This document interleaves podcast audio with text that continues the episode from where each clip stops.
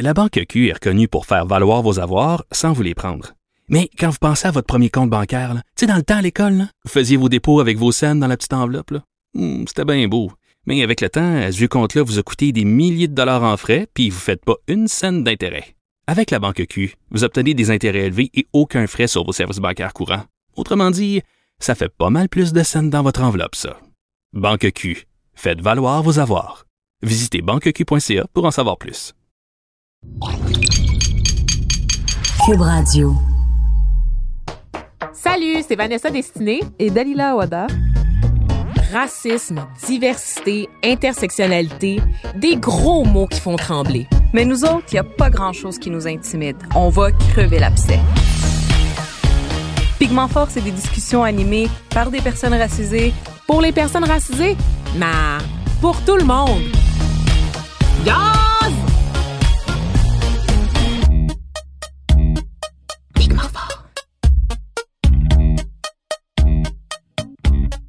Salut tout le monde! Bienvenue à Pigment Fort. Je suis contente de vous retrouver. J'espère que vous allez bien et euh, ben, de mon côté, je suis vraiment ravie de dire qu'aujourd'hui, je suis redevenue une femme complète enfin, car ma douce moitié Dalila Awada est de retour pour nous jouer de mauvais tours. T'es pas intense un peu? non, pas du tout. je t'ai autant manqué. Oui, Oh. j'ai cru qu'on se reverrait jamais. Ah, mais je suis là et ça va très bien. Super. Oui, ça va bien cette semaine. Oui. OK. Ben Ah, c'est ça- On peut prendre un petit temps, c'est un podcast. On peut prendre le temps de discuter si, si tu veux t'ouvrir, ouvrir ton cœur au reste de nos auditeurs. Je pense que ça va. C'est un petit peu submergé par la charge de travail. Mais des fois, j'ai juste de la difficulté à me rappeler ce que j'ai fait durant ma semaine. mais ça va. OK. L'hiver achève, OK? c'est bientôt le début d'un temps nouveau. Trêve de présentation, là. Vous voulez pas savoir comment qu'on va, vous voulez savoir de quoi on va parler parce que si on commence à jaser, on n'arrêtera plus, là. Vous nous connaissez. Alors, on revient au sujet du jour. On est en février, c'est le mois de l'histoire des Noirs et c'est un mois qu'on célèbre officiellement au Canada depuis 1995 grâce à une motion de Jean Augustine qui est la première femme noire à avoir été élue à la Chambre des communes. C'était en 1993. C'est aussi la première femme noire euh, qui a fait partie d'un cabinet fédéral. Donc ça, c'est pour le petit fun fact historique là-dessus. Euh, mais l'idée générale de commémorer l'histoire des Noirs nous vient évidemment des États-Unis. On peut remonter à plus loin aussi. En 1926, Carter G. Woodson, qui est un historien afro-américain, avait fondé une association qui était destinée à creuser euh, dans l'histoire des peuples noirs et à faire découvrir cette histoire-là. Donc lui a comme proclamé en quelque sorte la deuxième semaine de février la semaine de l'histoire des Noirs. Donc c'est une période qui est pas choisie par hasard parce qu'elle correspond à des dates euh, d'émancipation importantes dans l'histoire des Afro-Américains, euh, comme par exemple les anniversaires de Frédéric Douglass, qui est un ancien esclave devenu un intellectuel, un grand penseur euh, renommé, Mhm. et aussi Abraham Lincoln, qui est le 16e président des États-Unis, qui est celui qui a aboli l'esclavage. Puis en fait, pour Carter J. Woodson, qui est devenu le deuxième doctorant afro-américain de l'histoire des Mhm. États-Unis, euh, ben, la survie physique et intellectuelle des Noirs dépendait de la transmission de leur histoire. Euh, et donc, en 1976, pour marquer le bicentenaire des États-Unis, le président américain Gerald Ford a décidé de prolonger la durée des commémorations, hein, on le disait, donc de faire passer ça d'une semaine à un mois. Il voulait ainsi encourager tous les Américains à saisir l'étendue de la contribution des Noirs à la fondation et au développement de la nation. Et là, depuis la mise en place euh, du mois de l'histoire des Noirs, ben il y a, il y a plein de critiques. Euh, D'abord de certains blancs, évidemment, qui aiment y aller de ce commentaire audacieux et plein d'originalité, vraiment rafraîchissant. là. Ouais, mais c'est quand là le mois de l'histoire des blancs? Les onze autres, les amis, OK? Parce que les contributions des Blancs à la société sont loin d'être invisibilisées. C'est omniprésent. En Occident, on célèbre les Blancs dans toutes les sphères de la société. Mais il y a aussi des critiques quand même, il faut le dire, à l'intérieur même des communautés noires, comme quoi on ne saurait résumer l'histoire des Noirs à un seul mois, euh, comme quoi aussi c'est de la ghettoisation, dans le sens qu'il faudrait pas traiter l'histoire des Noirs et l'histoire des États-Unis et ou du Canada comme deux entités distinctes, puisque l'histoire des Noirs, ben, c'est l'histoire des États-Unis et c'est l'histoire du Canada. Euh, il y a aussi l'argument d'une semaine ou d'un mois de l'histoire des Blancs, qui a été repris quand même par le grand intellectuel afro-américain James Baldwin, qui a dit qu'il fallait effectivement inviter les Blancs à se pencher sur leur histoire de manière intensive pour mieux comprendre les dynamiques de pouvoir. En tout cas, peu importe notre opinion là-dessus, euh, le mois il a été officialisé, il est en cours. Et dans sa forme actuelle, moi, il y a un élément qui me préoccupe énormément. C'est un peu la même chose qu'avec la Journée internationale des droits des femmes. J'ai l'impression que c'est rendu un événement super mainstream qui est un peu dépolitisé. C'est-à-dire qu'on a oublié que c'est une tradition qui était fortement ancrée dans le militantisme tu sais, là, les jours passent, les jours passent, puis on dirait que c'est l'occasion de plugger Martin Luther King à tout vent, euh, la figure la plus connue là, de la lutte pour les droits civiques américains, puis de répéter comme un perroquet « I have a dream ». Puis au passage, ben, de déformer le message du Dr. King en disant que le racisme prend fin quand on arrête de voir les couleurs. Puis de présenter cette figure-là comme étant le pacifiste absolu qui s'est sacrifié pour une cause, alors que c'était un révolutionnaire antiraciste et anticapitaliste considéré comme radical qui s'est fait froidement assassiner. On dit aussi qu'il faut répondre à la haine raciale par de l'amour, comme si on avait mis fin à l'esclavage et à la ségrégation avec l'amour. On va dire sinon que c'est pas le moment de faire des revendications, là, là. C'est plutôt le moment de se souvenir. Est-ce que c'est moi qui capote avec ça ou j'ai vraiment raison de croire qu'on a édulcoré le message derrière le mois de l'histoire des Noirs? Mais pour en parler, on reçoit Émilie Nicolas, anthropologue et chroniqueuse au devoir.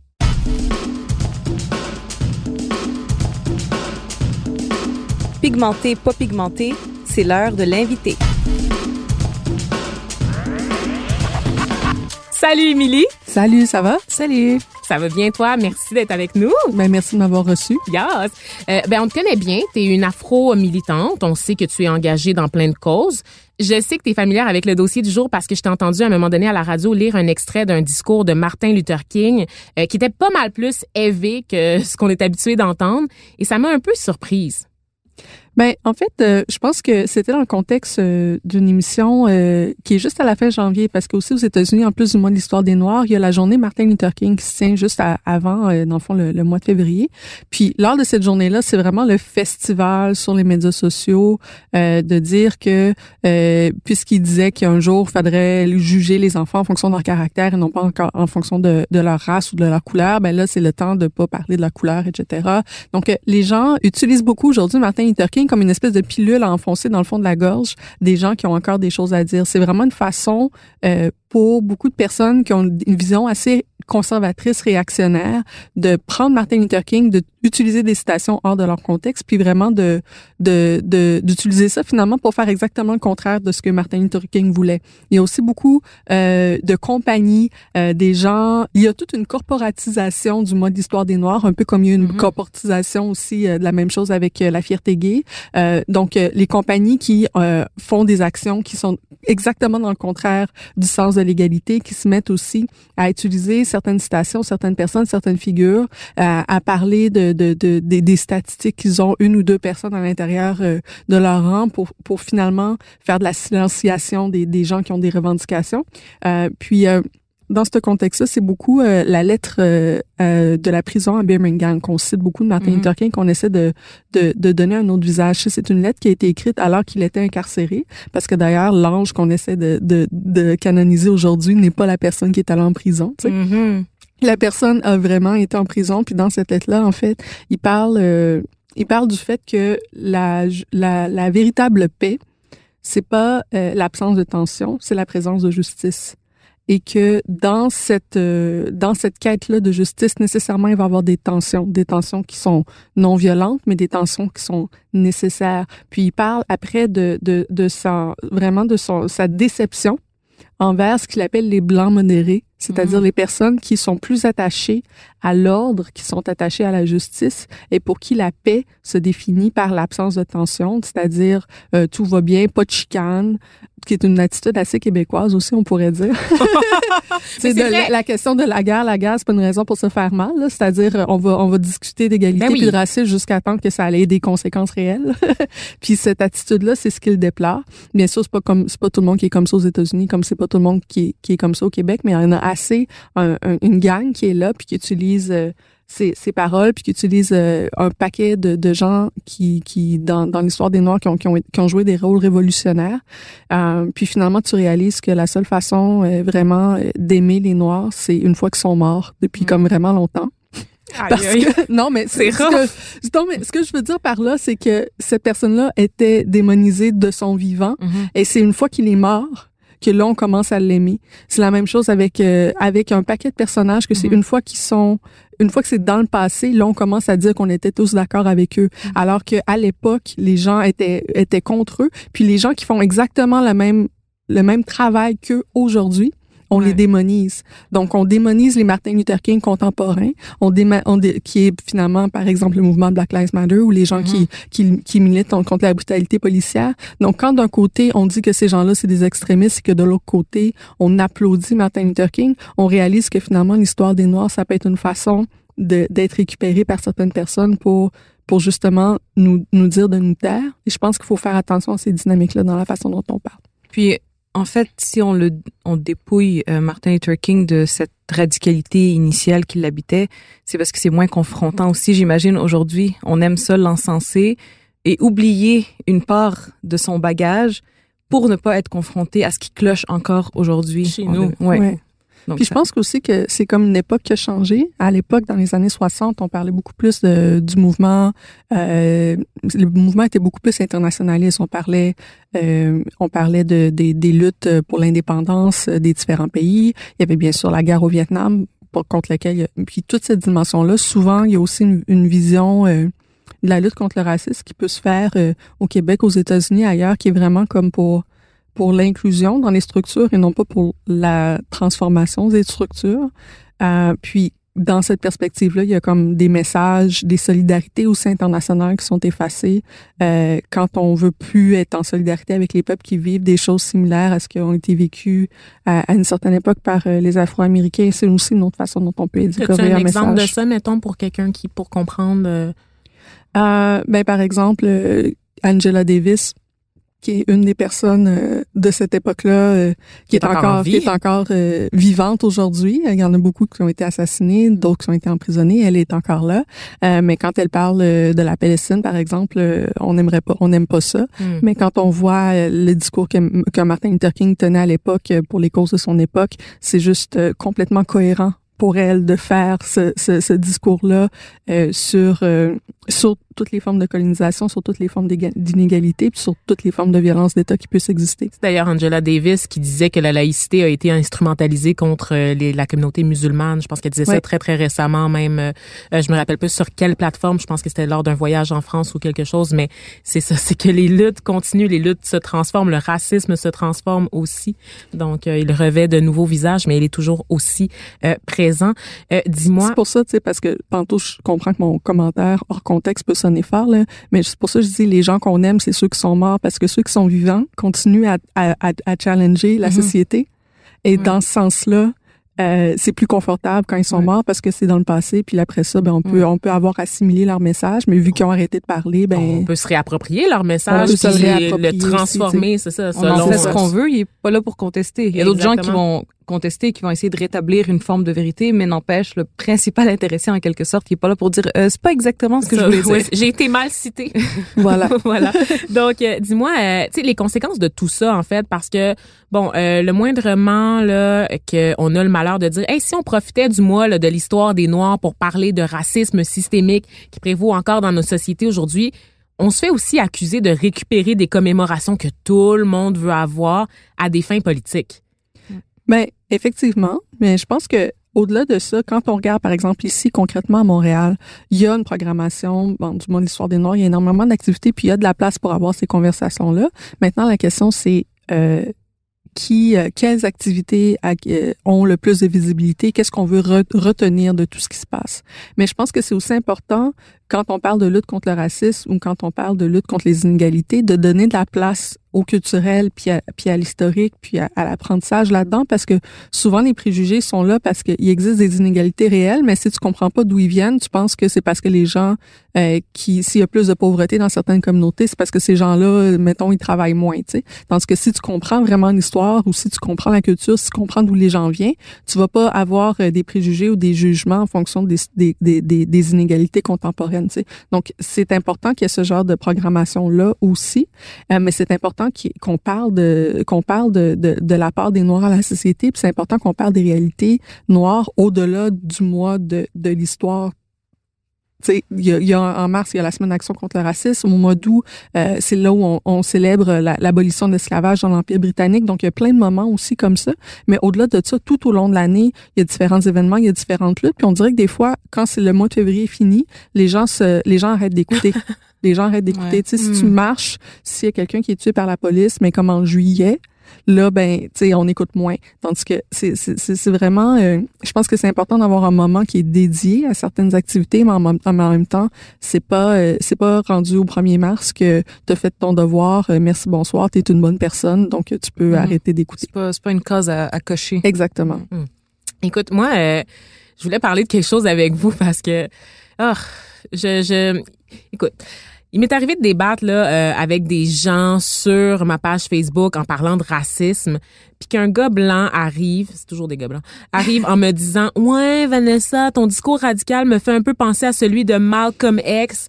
T'aurais plus intérêt à suivre la voie de Martin Luther King, qui a tellement fait plus pour les Noirs que Malcolm X là, pour créer des ponts. Qu'est-ce qu'on pense de cette affirmation-là qui met en opposition deux figures ultra importantes? On fait ça, hein? Il y a certains militants qu'on choisit plus que d'autres, qu'on choisit de mettre de l'avant parce que leur discours nous semble moins confrontant. Oui, mais sûrement que le Martin Luther King, de toute façon, auquel il fait référence, c'est celui qui a été enregistré comme marque de commerce, là, pas la véritable personne, tu sais.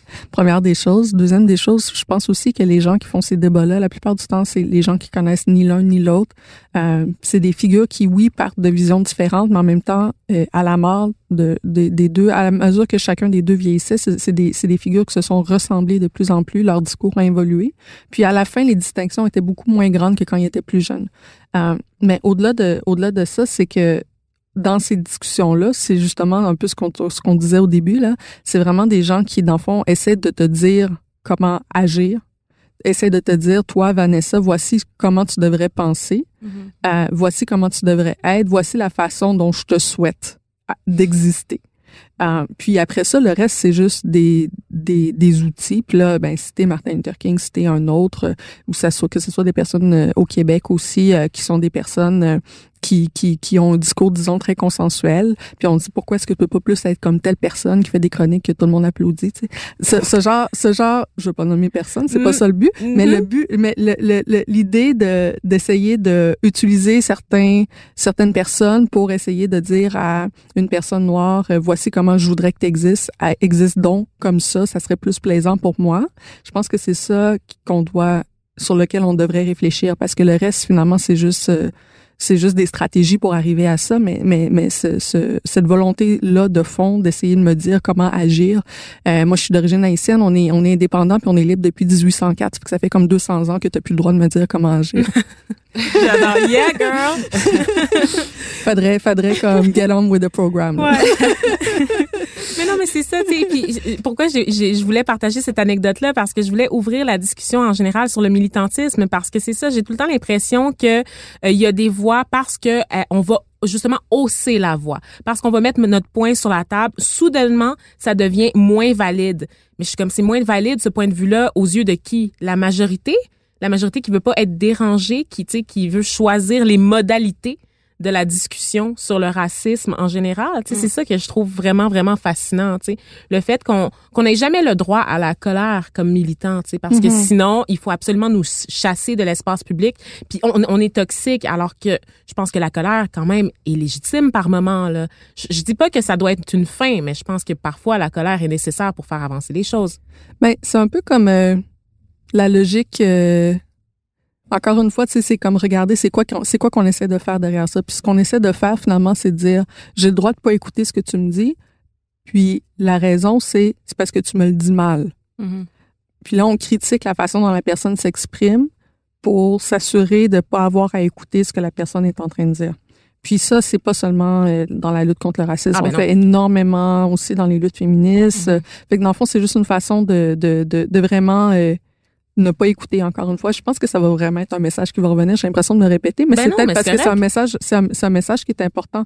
Il y a, dans, dans ce dont on parle, finalement, c'est qu'on est en train de parler de différentes stratégies que les gens ont pour arrêter d'écouter, Mm. que ce soit par en prenant des modèles puis les édulcorant jusqu'à temps qu'il n'y ait plus de message, donc ne plus écouter le message, que ce soit euh, en essayant de prendre ces personnes-là édulcorées pour te, pour dire aux personnes qui sont encore vivantes de pas parler, que ce soit en idéalisant le, les luttes du passé pour dire que finalement elles sont finies puis que maintenant euh, le progrès va arriver tout seul puis il faut juste que tu sois patiente. Euh, donc il y, a- il y a comme un ensemble de choses qu'on fait pour pour pour éviter de d'entendre ce qu'on n'a pas envie d'entendre. Euh, puis je pense que c'est un peu ça euh, qui ressort pour moi du, du thème de la discussion qu'on est en train d'avoir en ce moment là. Puis euh, puis, puis de se rappeler finalement que les réalités, les injustices, oui, elles se transforment. Oui, c'est pas exactement euh, les mêmes stratégies, les mêmes, les mêmes réalités au Canada qu'aux États-Unis, mais les réalités des inégalités restent présentes.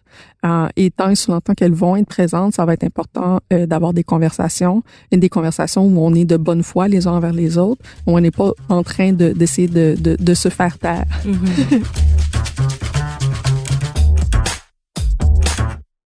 La Banque Q est reconnue pour faire valoir vos avoirs sans vous les prendre. Mais quand vous pensez à votre premier compte bancaire, tu sais, dans le temps à l'école, vous faisiez vos dépôts avec vos scènes dans la petite enveloppe. Hmm, C'était bien beau.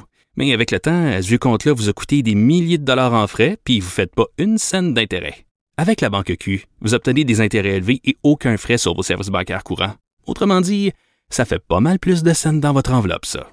Banque Q, faites valoir vos avoirs. Visitez banqueq.ca pour en savoir plus.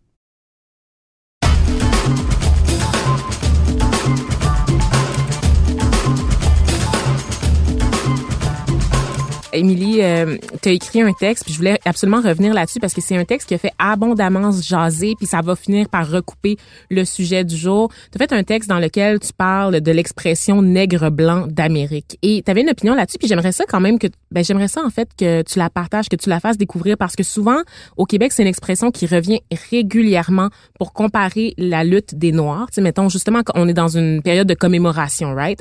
Fait que là on se dit "Ah, mais les noirs, on comprend nous les Québécois ce que vous avez vécu After all, nègre blanc d'Amérique, speak white, nanana, nanana. Puis c'est comme, euh, oui, nous avons des luttes communes, effectivement. Je peux comprendre la, nécessité, la question de l'émancipation des peuples. C'est très, très légitime euh, du point de vue québécois autant que du point de vue des communautés noires. Par contre, euh, la source de l'oppression est pas du tout la même. Et c'est surtout que, comme Québécois de souche, ben, vous pouvez être opprimé d'un côté et être oppresseur de l'autre. Ben oui. Et euh, mon texte dans la revue Liberté, euh, je pars euh, du poème Speak White de Michel Lalonde, puis euh, dans lequel elle dit ah, de Saint-Henri à Saint-Domingue, Saint-Domingue étant le nom qu'Haïti avait comme plantation, comme, comme, comme colonie française esclavagiste. là. Donc de comparer le quartier populaire de Saint-Henri à l'une des pages les plus sombres de l'empire français esclavagiste, c'est quand même intense. Euh, puis du fait que ce poème-là, on le répète, puis ça passe dans le bar, parce que la volonté du poème, c'est d'être en solidarité internationaliste. Et euh, puis cette volonté-là, je crois qu'elle est sincère. Puis la même chose avec l'histoire de Nègre blanc d'Amérique, c'est une volonté aussi euh, de la part de l'auteur qui est allé se promener aux États-Unis, puis tout ça, de, de, de- d'être en solidarité avec les Afro-Américains, puis de faire des comparaisons. Mais ce qui est triste là-dedans, c'est que pour beaucoup de, de gens dans le mouvement nationaliste québécois à une certaine époque, c'est comme si la solidarité ne vient que pour être des métaphores de ta propre lutte. Finalement, je m'intéresse à toi que parce que m'intéresser à toi me donne des arguments pour défendre mon propre combat à moi. Ouais. Euh, et c'est là qu'il y a un bug. C'est comme, est-ce que quand tu parles de nègre blanc d'Amérique, tu es en train d'utiliser le fait que les Noirs existent comme métaphore de ta propre existence plutôt que d'être véritablement en solidarité avec les Noirs. Parce qu'une fois que tu arrêtes d'être nègre blanc d'Amérique parce qu'on a eu une révolution tranquille puis que là, ça va mieux, est-ce que tu t'intéresses encore aux gens qui sont encore nègres? Hmm. C'est ça la question. C'est ça la question. Donc, il y a une limite à, il y a une limite à, à s'intéresser aux autres que pour faire des comparaisons, que pour faire des métaphores. Si tu le fais dans un, dans, dans le moment, ça peut sembler vraiment une solidarité internationaliste, mais ça s'épuise rapidement. Euh, puis ça a ses limites comme stratégie parce que les gens qui sont véritablement euh, noirs euh, sont pas des métaphores, ce sont des personnes. Ce sont des personnes qui sont là et c'est d'ailleurs très intéressant de voir cette génération-là qui a utilisé cette expression-là, à quel point il y avait aussi un angle mort par rapport aux Noirs ici même au Québec. Ben, on ça. utilisait les Noirs d'ailleurs pour dire, regardez comment ils souffrent ailleurs par rapport à nous autres Haïti, ici, ouais. tout en étant complètement dans l'invisibilisation des Noirs de Montréal, alors que justement, dans le fameux quartier Saint-Henri, il y avait la communauté noire, complètement dans l'invisibilisation aussi des luttes des communautés autochtones. Donc, quand on prend la- les questions de la colonisation comme une métaphore, ce qu'on est en train de dire, c'est ramener les réalités de l'autre finalement à soi, ramener la conversation à soi et euh, effacer finalement ce que les autres vivent. Puis c'est difficile, je pense, d'entendre ces choses, ce que je suis en train de dire là. Pour, pour beaucoup de personnes, Et ça, ça choque. fait réagir ton texte, là. Oui, parce que c'est comme essayer de dire qu'il n'y avait pas véritablement une intention d'être en, interso- in- in- d'être en solidaire, internationaliste, d'être que c'était pas solidaire. légitime aussi la lutte des Québécois en général, Non, puis là, qui ont puis- pas souffert le, sous le joug des, des Anglais, Oui, des Britanniques, tout ça. Mais c'est fou parce qu'après ça, on va dire, oui, mais euh, eux autres, euh, les, le FLQ est allé se faire de la solidarité avec les, les Black Panthers, puis on va se rappeler de ça. Honnêtement, j'ai jamais entendu des gens qui sont dans les Black Panthers se rappeler du FLQ. C'est comme, c'est un peu à sens unique, cette histoire-là. Et je pense que, je pense que les solidarités euh, entre les, les, les Afro-Américains internationales, il y en a beaucoup qui perdurent encore jusqu'à aujourd'hui, partout dans les Amériques, partout en Afrique. Et somehow, cette idée-là là, de solidarité avec le, na- le nationalisme québécois, quand j'entends les Afro-Américains aujourd'hui, c'est pas quelque chose qui, qui ressort. Tu sais. Donc, je veux pas dire que ça a pas existé, je veux dire que c'est quelque chose qui a toujours été très limité. Hmm, mais ils vont que- dire que c'est un complot du multiculturalisme canadien qui fait en sorte qu'on a invisibilisé la réalité québécoise, puis que c'est pour ça que ça s'est perdu. Tu sais, tu sais, tu le sais Ouais. que c'est très délicat ces Oui, questions-là. je sais que c'est super délicat. Il y a toujours des gens qui vont te répondre puis qui vont pas croire en fait Mais c'est, que c'est, vraiment intéressant parce qu'à chaque fois qu'on me dit non, mais c'est parce que je comprends pas ton histoire. Moi, dans le fond, je suis métisse. Hein. C'est que je suis autant d'origine canadienne-française que d'origine haïtienne. Puis quand je dis ces deux identités-là font partie de moi, puis ces deux identités-là sont pas la même chose, je suis quand même assez bien placée dans une certaine façon pour dire. T'es un peu anthropologue aussi, tu sais, c'est, mon, quand je te dis, quand, quand je parle de l'histoire canadienne-française, c'est mon histoire, puis je suis en train de dire, wow, minute, comme, va- vas-y, vas-y mollo avec les métaphores. Euh, puis pour moi, je le fais, même si ça dérange, parce que d'une certaine façon, c'est comme la seule façon dont je peux être euh, entière, Mhm. sans que les, ces différentes parties-là de moi soient en conflit l'une avec les autres. C'est, de donner à chacun sa propre part. Euh, puis euh, je pense que même si on n'a pas besoin d'être métis pour de faire la même chose, puis je pense que comme ça, on va être plus en mesure de s'écouter dans le respect.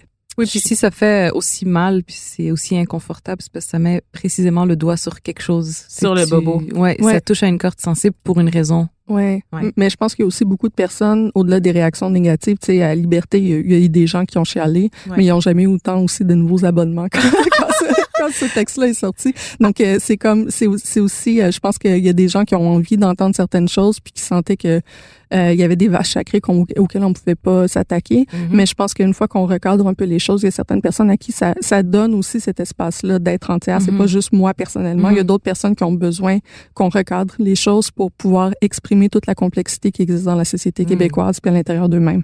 Puis je veux juste rappeler que ce texte-là s'appelle Maître chez l'autre. C'est publié dans le numéro 326 de la revue Liberté, 60 ans de lutte et d'idées. Donc, euh, l'hiver 2020. Euh, non, c'était euh, cet automne. À en fait. l'automne? Oui, c'est ça, à l'automne 2019. D'accord, Ouais. ok, je l'ai devant moi, puis je sais pas pourquoi, peut-être parce qu'ils l'ont remis en ligne, mais bref, Ouais. donc Ouais. un article que je recommande. Il l'avait même publié dans sa totalité, ce qu'ils font très rarement, parce que tellement. euh, Ah ouais? je mais me semble, en tout cas, moi, je me semble que je l'ai lu au complet. Je suis vraiment contente que tu aies abordé la question de l'identité, euh, parce que ça fait plusieurs semaines euh, qu'on se fait, en fait, depuis le, le début de l'émission, qu'on se fait challenger sur le concept de racisation, racialisation, parce que dans notre générique, notamment, on Mhm. parle de personnes racisées. Et pendant longtemps, je me, je me disais, mon Dieu, il faut que je trouve une bonne personne pour l'exprimer, pour expliquer qu'est-ce que ça veut dire la personne racisée. Euh, donc ce concept-là de racialisation et je pense avec ton bagage Émilie que tu es la bonne personne pour l'expliquer. Alors je te demanderais Pas de pression. pas de pression du tout.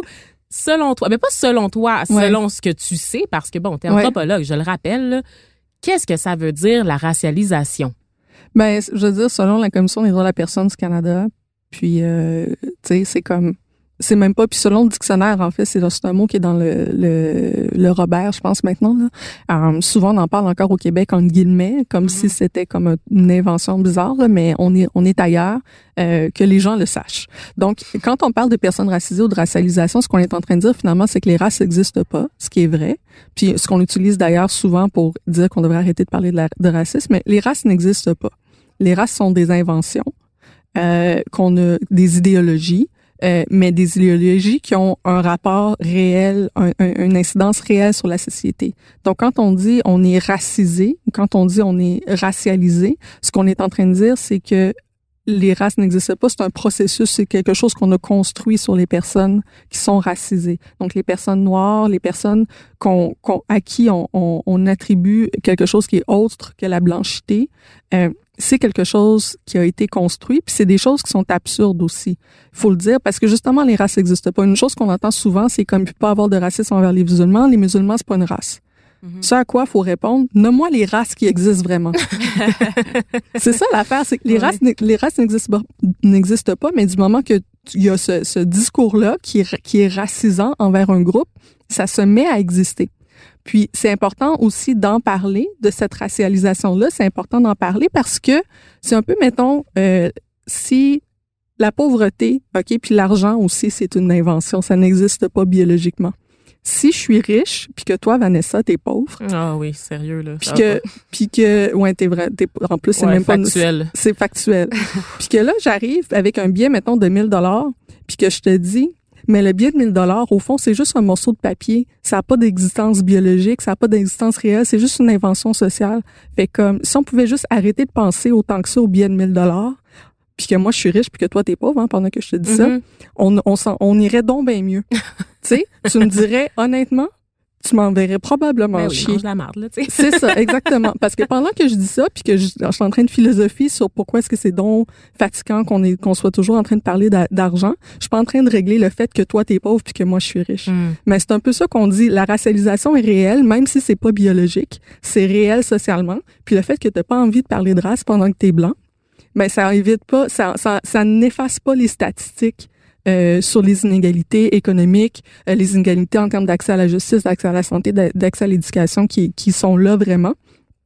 Donc, peu importe que tu le reconnaisses ou pas, je suis racisée quand même. Mm. Donc, C'est dans les yeux de l'autre aussi, la racialisation. C'est-à-dire que moi, je veux dire, à chaque fois, c'est pas moi, je, je m'avance pas dans la vie en disant je suis noire, je suis noire, je suis noire, je suis noire. C'est toujours les autres qui me rappellent que je suis noire. Par exemple, quand je vais dire que je suis québécoise, on va jamais juste accepter que je suis québécoise parce que je suis noire. On va me demander non, mais tu viens d'où pour de vrai?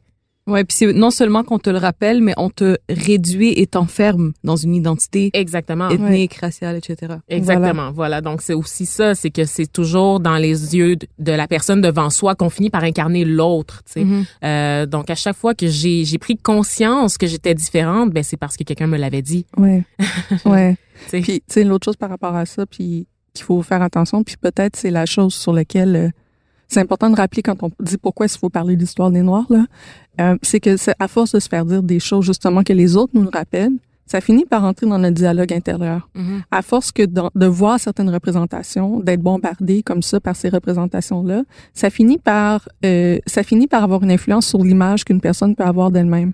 Donc, quand on essaie de mettre de l'avant des représentations positives, quand on essaie de mettre de, la- de l'avant l'histoire des Noirs, c'est une façon aussi de dire attention, voici qui tu es, tu as de la valeur.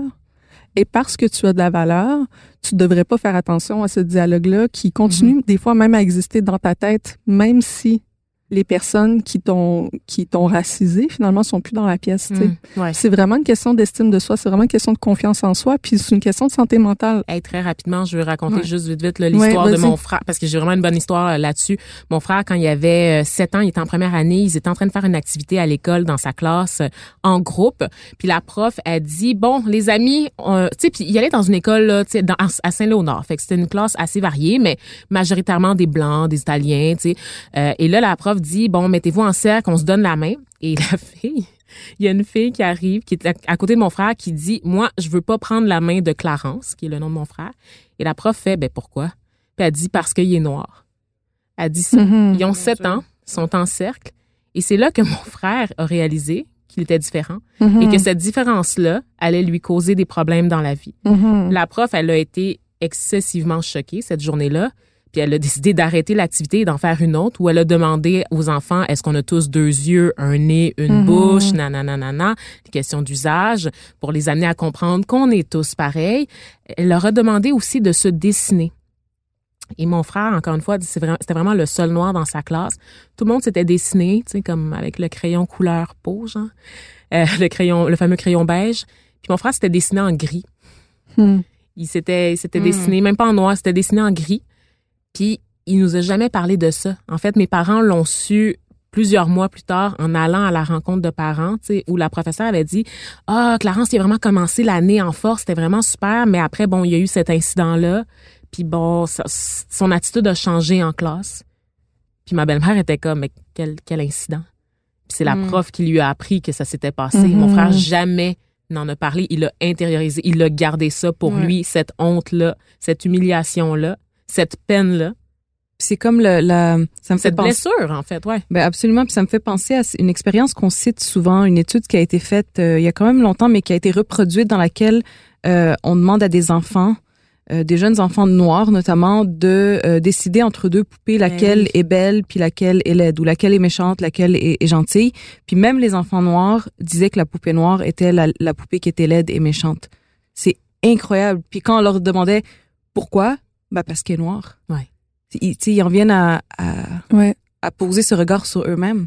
C'est ça. Euh, pendant que j'ai une audience, j'en ai profité. ouais. Euh, sur le site de, de Harvard, euh, vous pouvez faire un test sur des biens implicites. Oui, je l'ai faite. Euh, puis c'est disponible en français d'ailleurs. Ok. Puis ce test-là, ça te permet de finalement, ça te demande d'associer, euh, ça, vous pouvez le faire sur toutes sortes de contextes, mais il y en a un, notamment un sur la race, sur la question blanc-noir. Puis ça vous demande d'associer, par exemple, des, con- des, des concepts positifs rapidement avec des visages blancs, puis des concepts négatifs rapidement avec des visages Mhm. noirs.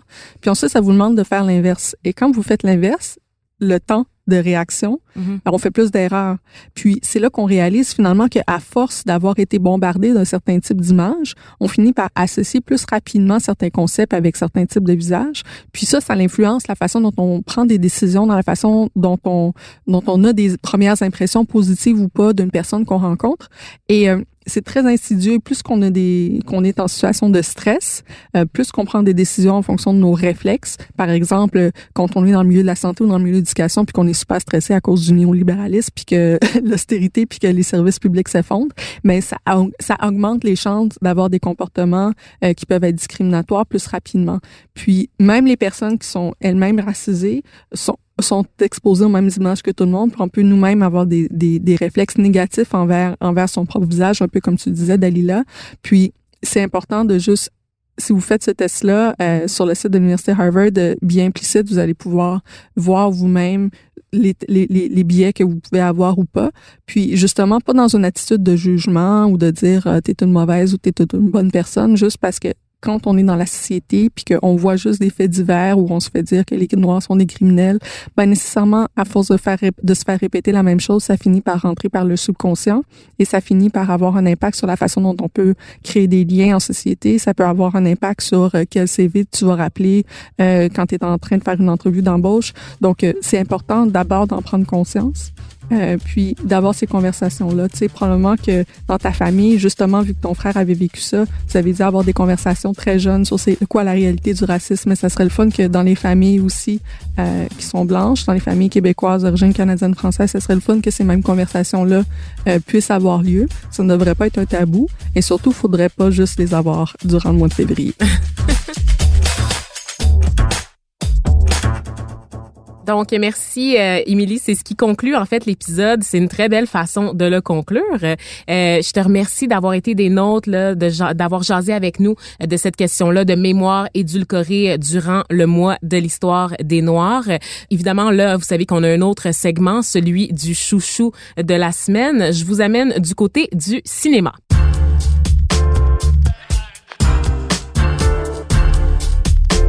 Le chouchou de la semaine.